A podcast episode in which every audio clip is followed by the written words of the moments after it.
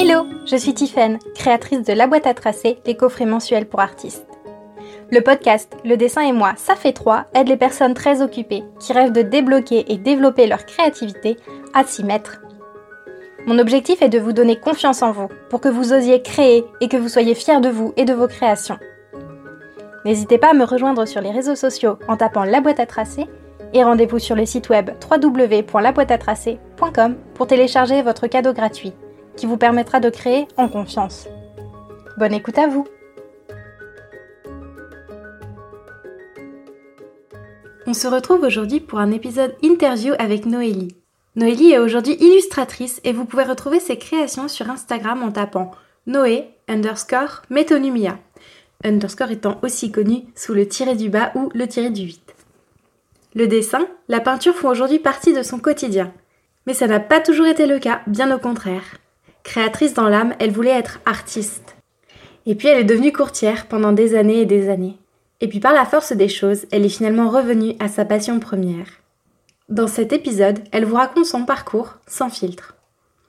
Découvrez-la, laissez-vous porter et profitez. Hello Noélie, comment tu vas?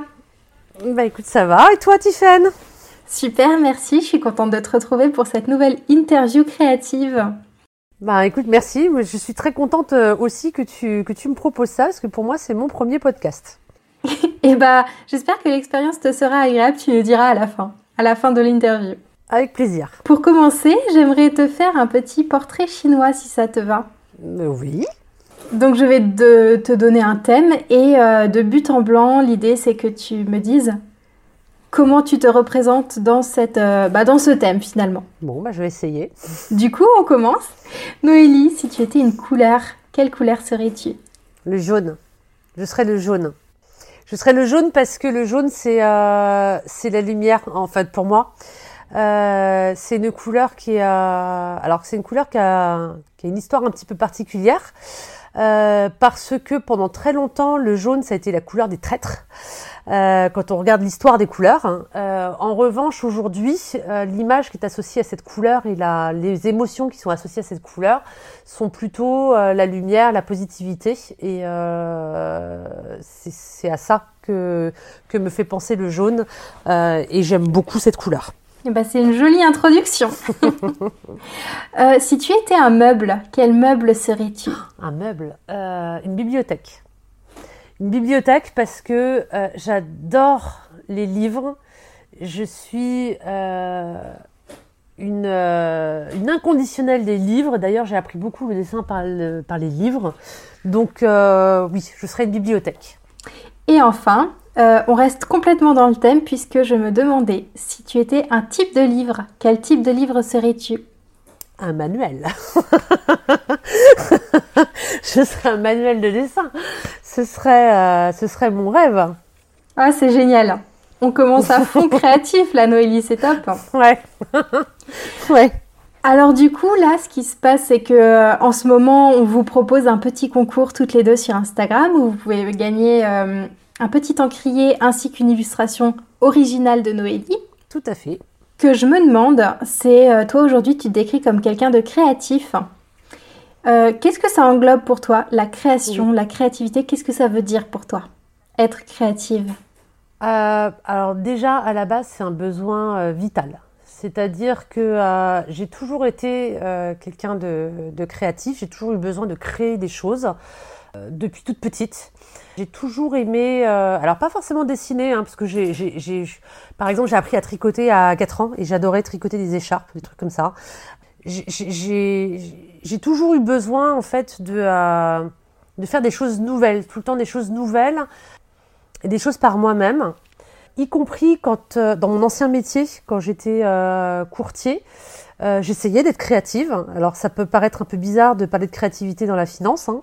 Euh, on pourrait même imaginer que c'est carrément un endroit où c'est pas possible d'être créatif. Et pourtant, euh, être créatif, en fait, c'est utiliser quelque chose d'une manière qui est inattendue ou inhabituelle et faire des connexions qui sont en dehors des sentiers battus. Et quand j'étais dans la finance, et eh ben c'est ce que je c'est ce que je faisais. Je, je faisais des montages un petit peu particulier, je rendais possible des, des, des projets qui a priori n'étaient pas réalisables, en tout cas pas finançables, et je trouvais des solutions en fait pour pour rendre ces projets viables. Mais euh, voilà, la finance, c'était pas le meilleur moyen, en tout cas, d'exprimer ma créativité. Et euh, aujourd'hui, euh, bah, évidemment, les, les, arts plastiques et graphiques, c'est c'est un moyen, comment dire, qui bah, qui correspond qui correspond mieux, dans lequel je m'épanouis mieux, quoi. Ok. Tu parles de besoin vital. Oui.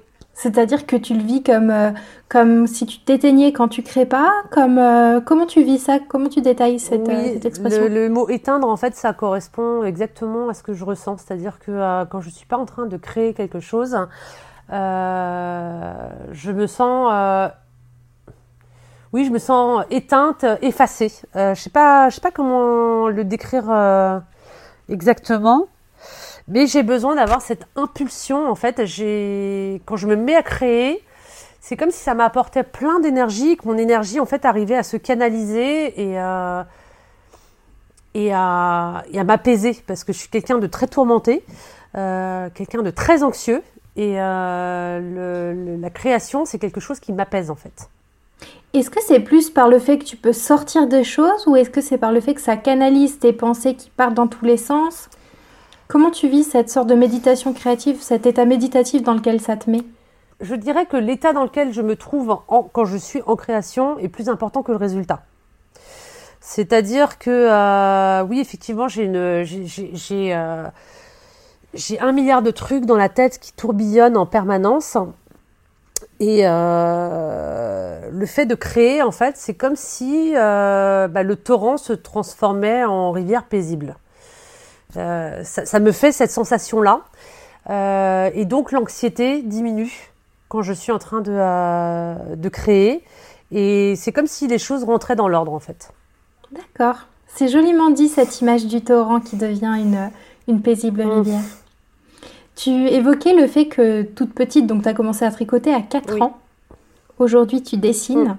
C'est quoi ton parcours créatif, tes activités créatives depuis que tu es enfant? Alors, c'est particulier parce que euh, alors j'ai je, créais hein, déjà quand j'étais petite comme euh, voilà le tricot je, euh, faisais des découpages je faisais des coloriages des tout un tas de choses que font les petits les enfants hein, c'était des activités enfantines. Et puis quand j'ai grandi que je suis devenue adolescente je me suis mise un petit peu plus sérieusement au dessin. J'adorais le dessin euh, puis alors en étant adolescente, bah forcément toute cette pensée envahissante, etc., euh, prenait énormément de place. J'étais en plus euh, une, une enfant décalée, on va dire. J'avais des centres d'intérêt un peu particuliers, j'avais du mal à, à, m'intégrer au, groupe, aux autres gens de mon âge en fait. Euh, j'avais des goûts musicaux particuliers, j'avais des goûts vestimentaires particuliers. Euh, voilà, j'étais un petit peu la, la, la, fille en marge, quoi. Et euh, le dessin, en fait, c'était vraiment mon, mon, échappatoire et je, je, me revois encore euh, quand j'étais donc bah, au collège, on avait des heures de permanence et je me revois en fait au lieu de faire mes devoirs, de dessiner ce que je voyais par la fenêtre de, de, de la salle de perm. Et donc je dessinais ce que je voyais et je dessinais aussi ce que j'arrivais pas à dire. Euh, j'ai retrouvé des vieux dessins euh, très personnels, hein, donc je publierai pas, euh, mais qui, exprimaient en fait un petit peu mon mal-être d'adolescente que j'arrivais pas, j'arrivais pas à exprimer avec des mots. Et en fait, ça sortait sous forme de dessin. c'était des dessins que je partageais pas, hein, c'était pour moi, mais le fait que ça sorte, en fait, ça avait un côté vraiment libérateur. Et puis, euh, ma mère était abonnée euh, dans son plus jeune âge à deux, magazines. D'ailleurs, j'aimerais bien retrouver, euh, les a balancés, c'est très très dommage, mais j'aimerais bien retrouver sur le Bon Coin ces magazines-là. Ça s'appelait Atelier et l'autre s'appelait Santidée. Et c'était des trucs de, de do it yourself en fait, hein, mais des années 70. Et j'étais mais en fascination devant ces magazines. Alors il n'y avait pas Internet comme euh, comme aujourd'hui, donc pour moi c'était vraiment une, un puits de science hein, ce truc-là, et euh, l'accès vraiment à, tout un tout un tas de choses. Il y avait de la céramique, il y avait il y, avait des euh, des trucs de comment dire de, macramé, il y avait enfin je sais plus des, des, tas de choses, et, et ça ça me faisait rêver, mais c'était un truc de fou quoi. Et, euh, et ma mère, en fait, euh, parce que il y a plein de choses que je pouvais pas faire parce que j'avais pas le matériel. Ma mère un jour m'a emmené à Rougier et Plé. Euh, C'était euh, la caverne d'Alibaba. J'ai découvert que toutes les fournitures dont j'avais besoin étaient dans ce magasin. Euh, parce qu'à l'époque c'était la référence. Hein, pour, enfin, moi je connaissais pas d'autres magasins. De toute façon, euh, c'était la référence en fait pour pour le, le loisir créatif. Et puis je me suis mise aux bougies. J'adorais faire des bougies. J'adorais ça. Donc j'ai fait toutes sortes de bougies de, de, de, de, toutes les couleurs, de toutes les senteurs, de toutes les formes, etc. Euh, T'avais quel âge? bah, J'avais... Euh, j'étais collégienne. J'étais collégienne. D'accord. Et euh, j'étais collégienne, moi, dans les années 90. Et... Donc c'était pas du tout à la mode hein, de faire des trucs comme ça, c'était plutôt bizarre en fait. c'était plutôt des trucs de vieille. Mais euh, voilà, moi, moi c'était mon kiff. Et puis euh, j'ai voulu me diriger vers euh, vers une orientation artistique, puisque à la fin de la troisième, il faut s'orienter. Et mes parents n'ont pas voulu. Mes parents, euh, alors je les comprends, hein, parce qu'une carrière artistique, ça peut faire peur, euh, parce que euh, l'illustration, tout ça, c'est un métier précaire. Et ça, mes parents me voyaient plus dans une filière classique. bref, j'ai j'ai dans ma dans ma tourmente d'adolescente perturbée en fait, je me suis braquée. Et j'ai plus jamais touché un crayon jusqu'à il y a quelques années. J'ai tout rejeté en bloc et j'ai fait euh, des études d'économie, des études d'abord d'immobilier, ensuite des études d'économie euh, et de sociologie. J'ai eu un parcours euh, bah, plutôt alors atypique parce que le, parcours que j'ai eu au niveau universitaire euh, était euh, inhabituel, mais euh, plutôt réussi, on va dire, et pas du tout, pas du tout artistique, pas du tout. Et, en fait, je me suis remise à, à dessiner pour, pour canaliser mon stress, parce que dans la finance, en fait, on doit encaisser énormément de stress. On doit faire tampon avec le stress en fait de nos clients et, et moi qui suis d'une nature anxieuse à la base, bah forcément c'était assez euh, c'était assez violent quoi. Et donc je me suis mise à l'aquarelle. Alors non, juste avant l'aquarelle, j'ai fait du scrapbooking. J'ai découvert ça en fait par hasard. Je sais plus, euh, je sais plus exactement. Et puis euh, je me suis rendu compte en fait que ce qui me plaisait, c'était pas tellement les photos, euh, mais surtout de, de créer, comme d'hab en fait, hein, comme avant. Donc j'ai voilà, j'ai fait ça un petit temps. C'est vraiment ça qui t'a remis le pied à l'étrier. C'est-à-dire que tu as fait un rejet total pendant des années. Pas de dessin, pas de bricolage, pas de loisirs créatifs. Ah oui, oui, un rejet total. Bah en fait, alors pendant toutes mes, études universitaires, de toute façon, je n'avais pas le temps, euh, clairement. C'était pas possible. En plus, euh, comme j'ai fait un double cursus euh, et qu'en plus je travaillais à côté, enfin, c'était impossible de trouver du temps pour autre chose. J'allais un peu au cinéma, j'avais un copain et enfin voilà, c'est, je sortais, euh, je faisais la fête, mais ça se limitait à ça. J'avais pas du tout le temps pour un, un hobby en fait. Et ensuite, euh, bah ensuite, on est pris un peu par le tourbillon de la vie. Hein, et, euh, et, comme j'ai eu une vie un petit peu agitée, euh, avec pas mal de, de, de, changements, je suis partie vivre un peu à l'étranger, je suis revenue, j'ai eu des soucis euh, familiaux, enfin bref, hein, et j'avais pas le temps. Et puis une fois qu'on perd l'habitude ou qu'on n'y pense plus, ben voilà, on remet à demain, et puis demain, et après-demain, et puis après c'est en année qu'on compte. Et voilà. Donc le scrapbooking, ça n'a pas été euh, constant, hein, ça a été plutôt par épisode. En fait, je me souviens d'avoir vu des vidéos sur YouTube euh, où en fait, bah, dans le cadre du scrap, hein, euh, tu avais euh, des, des, gens qui faisaient des fonds en aquarelle. Genre, ah, c'est beau l'aquarelle, c'est beau, c'est beau. Et bah, j'ai décidé de me mettre à l'aquarelle. Alors j'ai commencé à faire de l'aquarelle. Et puis je me suis rendu compte que j'avais des compétences en dessin qui, qui manquaient parce que euh, bah, au-delà de faire un peu des tâches abstraites, euh, j'avais envie de, de, dessiner des choses. Et euh, je me rendais compte que mon niveau de dessin était pas suffisant pour faire ce que je voulais faire. Mais voilà, je je j'avais pas le temps de m'investir tant que tant que je travaillais parce que je travaillais énormément. C'est-à-dire que j'ai pas pris de vacances pendant trois ans et je travaillais six jours sur sept. Donc en fait, euh, et j'ai élevé un enfant toute seule. Donc du coup, le dimanche, c'était un peu la journée coma, quoi. ouais, pour charger la batterie. Oui, c'est ça. Et encore, elle n'était pas rechargée complètement, mais euh, c'était impossible. Je, je, trouvais pas le temps de faire euh, quoi que ce soit. Juste, je trouvais quelques fois des petits moments pour faire un petit peu mes tâches d'aquarelle, et puis ça se limitait à ça et, euh, et, à recopier quelque chose, quelques petites choses que je retrouvais sur euh, Pinterest, copier en fait le, le travail euh, d'autres d'autres artistes pour me faire plaisir. Et en fait, je suis tombée malade.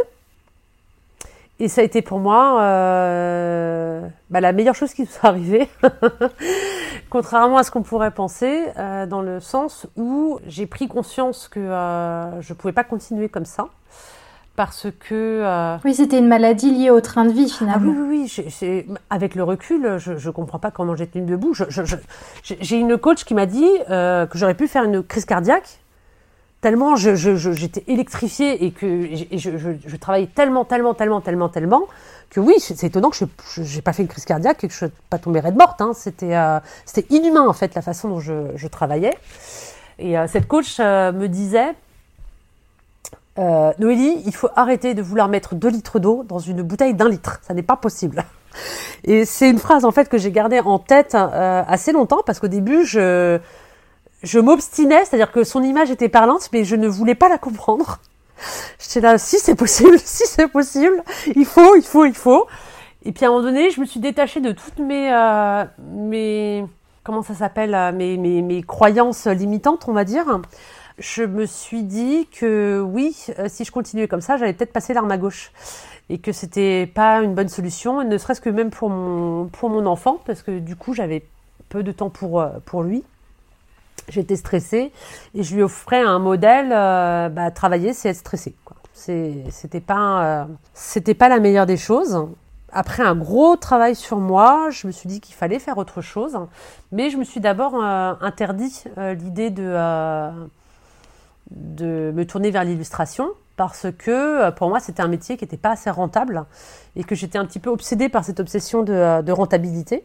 Et puis tu avais ramené en fait tes croyances de plus jeune, tu les as ramenées jusqu'à ton âge adulte en fait. Ah oui, oui, complètement. Tu as un peu emmené dans tes bagages que tu as trimballé toutes ces années. Je pense que tout le monde le fait un petit peu chacun à son échelle. On a tous nos casseroles, hein, dont on n'a pas conscience, parce qu'en fait, euh, je, n'avais absolument pas conscience de tout ce que je te dis là maintenant. C'est des choses qui, euh, qui ont pris sens en fait avec un travail sur moi, parce que j'étais obligée de faire un travail sur moi. Je pouvais pas reprendre, juste me reposer et reprendre, c'était pas possible. Il y avait, euh, il y avait un problème structurel en fait qui allait pas. Et parce que j'étais pas, j'étais pas en harmonie avec moi-même, j'étais pas, j'étais pas épanouie quoi. J'étais pas épanouie.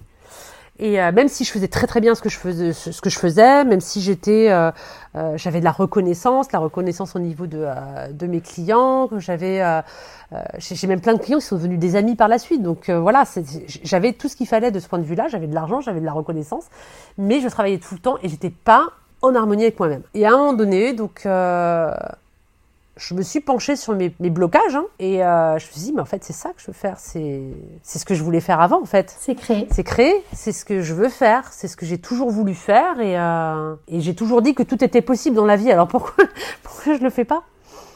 Pourquoi je le fais pas? Et je le faisais pas parce que j'avais peur.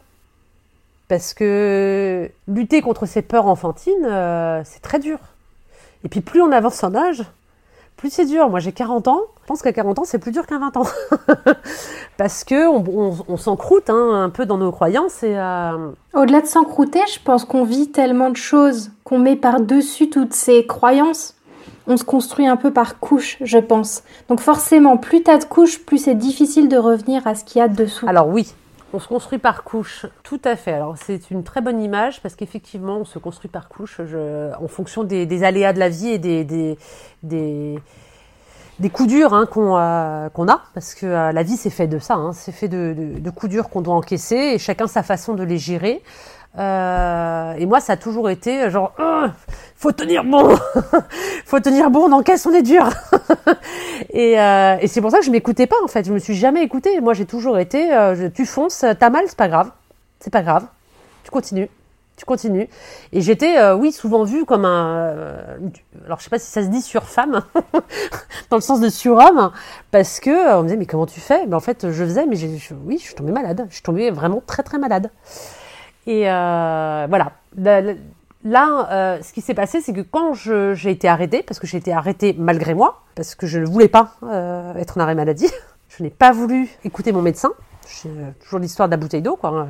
je vais y arriver, je vais y arriver. Et en fait, euh, bah, j'arrivais plus à rien faire parce que quand on, arrive à un état de fatigue dans lequel j'étais, euh, on n'arrive même plus à penser. Moi, j'ai réussi à me perdre dans ma propre résidence qui, qui doit avoir quoi, 6 ou 7 bâtiments. Hein.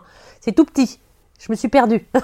Mais ça revient beaucoup, ça, cette image du burn-out. Le moment où on y arrive, c'est que les choses les plus évidentes n'existent plus. C'est-à-dire que le chemin pour rentrer chez soi, euh, dont on bah, souvent on dit que même complètement sous, on trouve quand même toujours le chemin de chez soi. Et, sauf que le burn-out, c'est au-delà de ça. C'est on arrête de penser. C'est ce que tu dis. Il y a plus la ah, place. C'est pire. C'est bien pire. C'est pire. C'est pire que tout. Enfin, je veux dire, jamais j'aurais cru que c'était euh, à ce point-là, parce qu'en plus, je suis devenue complètement amnésique. Genre, ma, ma, ma, ma, tête est devenue une passoire. J'arrivais même pas à jouer à un jeu de société. J'arrivais même pas à lire un livre. Moi qui, étais une, fervente euh, lectrice, j'ai toujours adoré lire. J'arrivais même pas à lire un roman, même pas un polar. J'ai mis un an et demi avant de pouvoir relire quelques lignes, quoi. Donc, euh, donc ouais, j'étais complètement déglinguée. Et la seule chose que j'ai réussi à faire, c'était de dessiner. Et, euh, c'est la seule chose qui, qui me faisait passer le, temps, parce que j'étais obligée de passer le temps et de euh, d'essayer de pas trop angoisser en fait parce que euh, pour moi ne rien faire c'était extrêmement euh, anxiogène. Et, et j'ai commencé à dessiner. Et dessiner et dessiner puis à remplir des carnets des carnets des carnets des carnets et puis puis bon bah j'ai commencé à me documenter un petit peu sur le, sujet et puis je me suis dit mais j'ai envie de faire ça en fait. J'ai envie de faire ça. Donc faut que je le fasse. Faut que je le fasse. J'ai mis plusieurs mois avant de surmonter mes peurs. Pour passer le cap euh, et de me dire je vais me lancer professionnellement et non plus en hobby. Euh, et euh, là, je suis en cours, je suis toujours en cours de, de reconversion, comme je te l'avais dit. Je, je vends des prints actuellement, mais par contre, j'ai pas, pas terminé de, de me former. mais je vis ma meilleure vie en dessinant. Ça, c'est clair que je, alors, j'ai une certaine forme de regret en me disant, oh, si seulement, dans le, par le passé, j'avais, euh, non, j'ai ces, élans-là, mais il faut pas, parce que dans la vie, il faut jamais regretter ce qui vous est arrivé, même les pires moments. Euh, ça nous construit. Et j'aurais peut-être pas autant apprécié euh, de, pouvoir créer aujourd'hui si j'avais pu dès le départ. Donc, euh, du coup, je, je, je prends ça comme ça en fait en me disant que c'est l'histoire de ma vie et euh, finalement j'aurais peut-être plus de choses à dire euh, si euh, euh si j'ai vécu ça donc euh, voilà c'est mon histoire de toute façon on peut pas l'effacer elle est comme ça et le passé on peut pas le refaire donc faut voilà faut vivre faut vivre et maintenant, tu vis à travers la création. Tu fais des choses magnifiques et tu utilises beaucoup de produits différents. Donc, c'est-à-dire que tu fais ce qu'on appelle du mix média. Tu m'as un peu raconté, alors euh, quand on a fait connaissance avant cette euh, interview, que tu avais plein plein plein de produits différents et que tu mélangeais tout vraiment complètement au feeling. D'où ça te vient ce besoin de tout mélanger?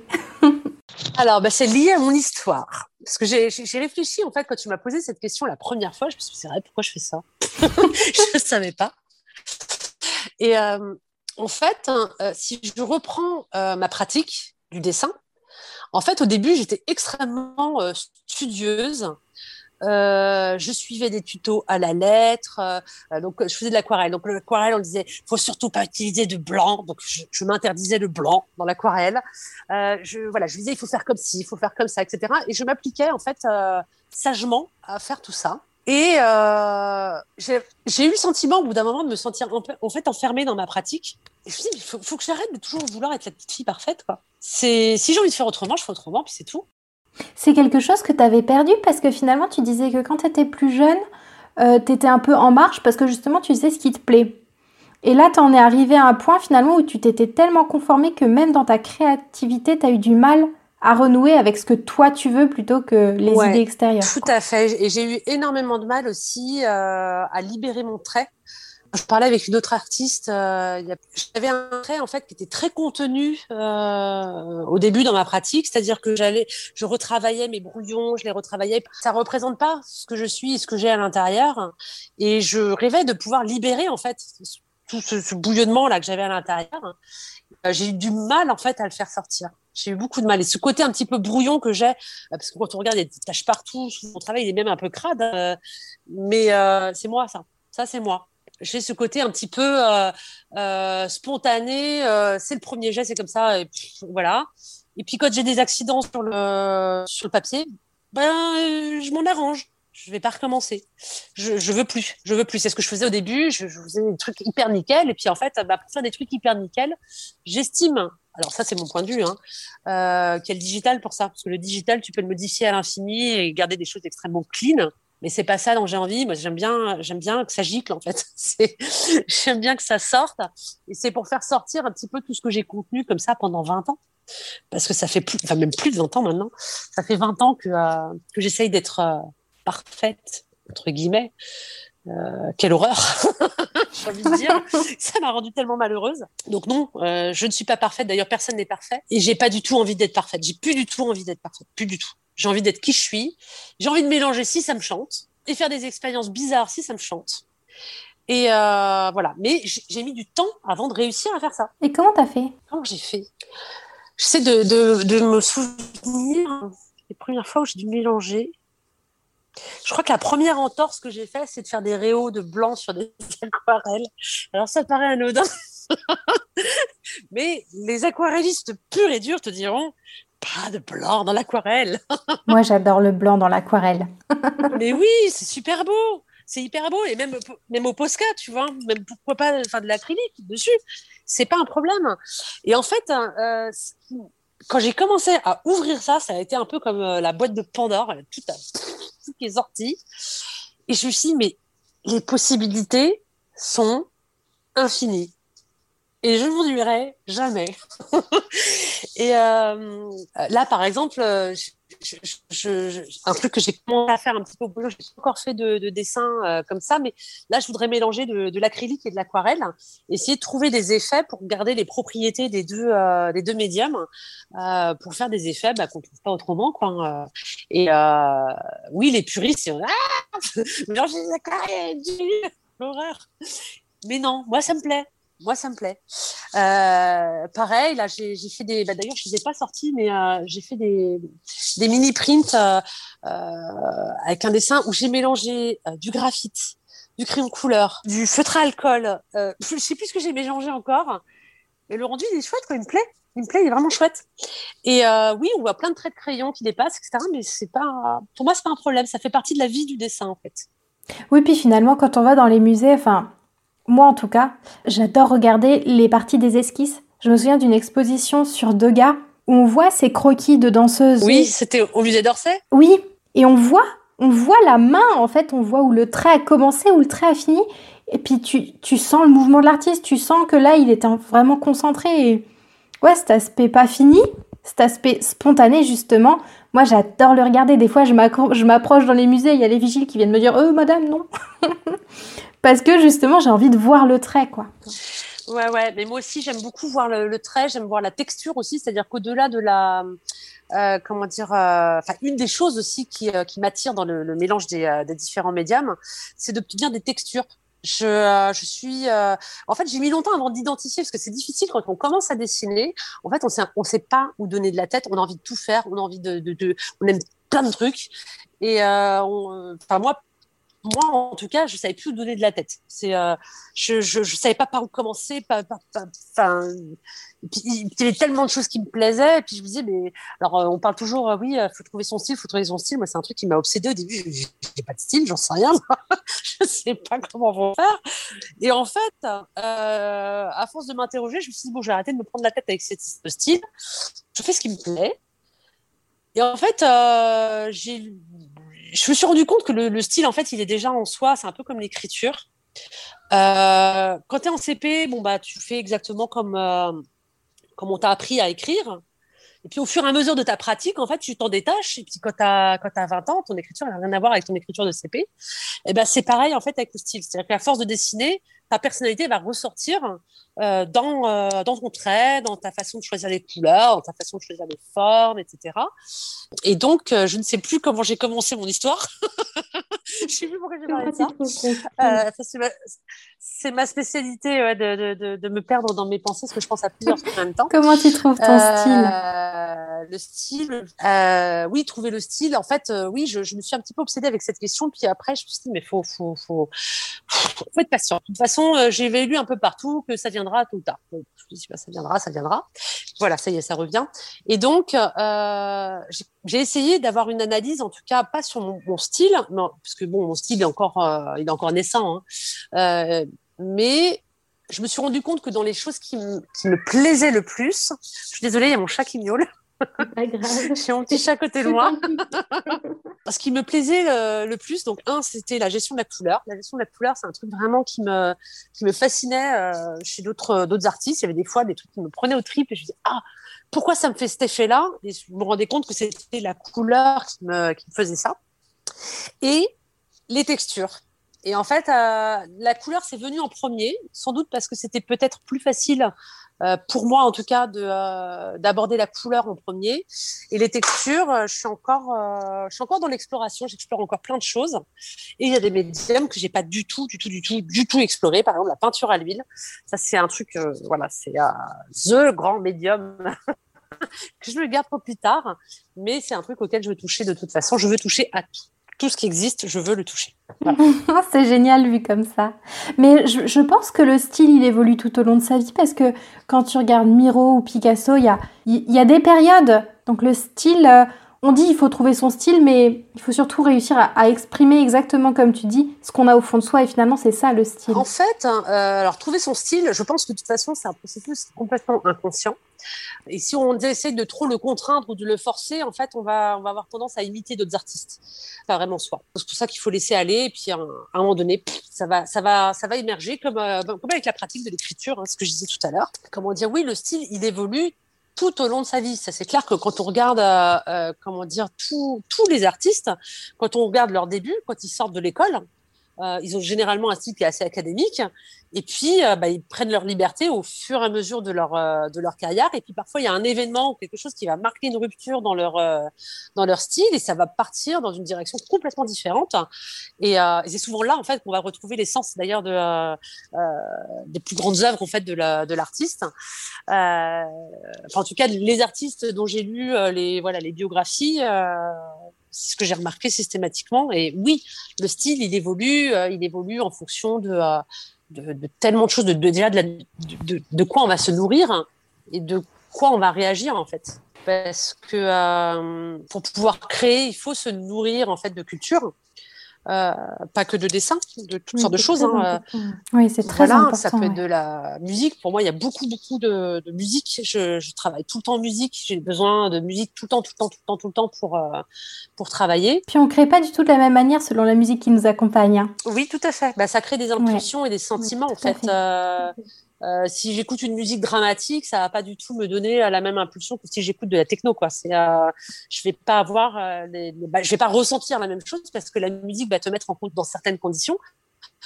La musique va te faire ressentir des choses et forcément l'état émotionnel dans lequel tu te trouves va pas te faire sortir les mêmes couleurs, les mêmes traits euh, selon bah, l'émotion qui est véhiculée par la musique je regarde énormément de, films aussi. Je suis très euh, très cinéma. Alors euh, malheureuse en ce moment avec le, confinement parce que euh, bah, les cinémas sont malheureusement fermés. mais je regarde beaucoup de, films. J'emprunte énormément de DVD à la bibliothèque. je fais beaucoup de la bibliothèque. Je suis une, une abonnée fervente de la bibliothèque, enfin de la médiathèque et j'emprunte euh, j'emprunte beaucoup euh, beaucoup de DVD et euh, et tout ça te nourrit finalement ah, complètement complètement parce que en regardant des films parfois je vais avoir un, un truc qui va marquer et en fait je me rends compte que cette impulsion, je vais le ressortir dans les dessins qui vont suivre en fait. Euh, même si c'est éloigné, c'est-à-dire que quand on, un kidam qui va regarder la scène et qui va regarder mon dessin, il va pas voir le rapport, mais moi je le vois. Je, l'impulsion, elle est là. C'est parce que ça m'a inspiré euh, une émotion, une couleur, un plan, une composition. Ça peut être euh, n'importe quoi. Et euh, et oui, ça va, ça va s'imprégner en fait dans les créations qui vont suivre. Et donc, bah, plus on va avoir une nourriture intellectuelle diversifiée, bah, plus plus on va, comment dire, avoir un, style, pour revenir aux histoires de style, comment dire, qui nous est propre. Parce que finalement, si on n'a que une, deux, trois sources d'approvisionnement créatif, bah, ça va tout le temps être pareil. Alors que plus on va multiplier les, euh, les sources, même parfois, par exemple, de regarder un tissu, ça peut m'évoquer quelque chose euh, par rapport à sa texture, par rapport à, là l'autre jour, je regardais un tissu, il y avait de la, de la peinture sur un, sur un tissu et ça m'a ça m'a évoqué un truc quoi. Tout, tout peut nous émerveiller et, euh, et être source de, de créativité. La nature, la nature, c'est une source de créativité infinie, quoi. Il faut vraiment garder les yeux ouverts tout le temps, hein, finalement. Pour se nourrir euh, créativement, c'est très important d'être attentif aux détails de la vie. Quand je bloque un peu, euh, généralement, c'est ce que je fais, ou quand je suis trop stressée, euh, je vais dehors. N'importe où, dans un parc ou, euh, autre. Hein. je vais mettre au ras du sol et je vais commencer à dessiner des pissenlits, des, plantains, des herbes, des coccinelles, ce que je veux. Mais voilà. généralement, ça va libérer déjà ça va provoquer un apaisement et puis, les formes les formes de la nature moi c'est quelque chose qui me énormément les formes organiques et